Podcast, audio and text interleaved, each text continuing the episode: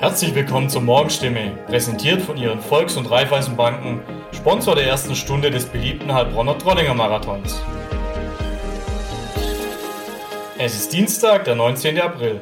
Mein Name ist Tobi Wieland und das sind heute unsere Themen. Pandemiegewinner. Manche Branchen hatten in der Corona-Krise mehr zu tun.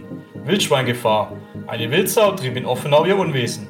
Aquatoll-Gedanken. Dem Spaßbad droht das Ende. Die Corona-Pandemie hat zahlreichen Branchen schwer zu schaffen gemacht. Man denke etwa an die Einschränkungen für die Gastronomie und insbesondere für Clubbetreiber. Doch es gibt in der Krise auch Profiteure. Hofläden gehören in der Region genauso wie Campingplätze dazu, weil sie mit Regionalität punkten können.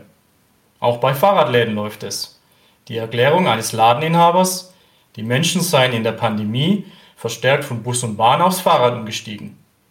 Und dann gibt es da noch eine Branche, an die man im ersten Moment nicht denkt. Sicherheitsfirmen. Dank der Arbeit in Impfzentren oder bei den 3G-Kontrollen. Ein Wildschwein hat an Ostern in Offenau für Aufregung gesorgt.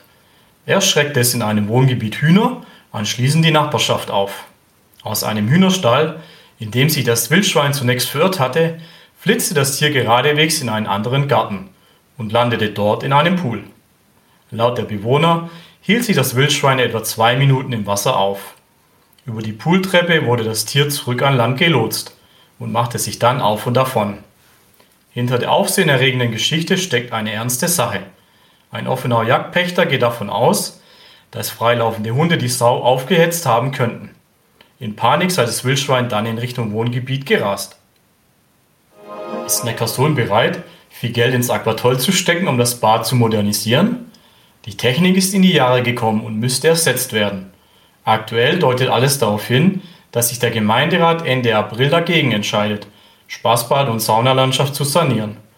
Die letzte Rettung für die beliebte Freizeiteinrichtung könnte ein privater Investor sein, auch wenn Bürgermeister Steffen Hertwig der Sache keine großen Chancen einräumt. Welche Erinnerungen aus den vergangenen drei Jahrzehnten haben Sie ans Aquatoll? Schildern Sie uns gerne Ihre liebsten Erinnerungen unter www.stimme.de slash aquatoll.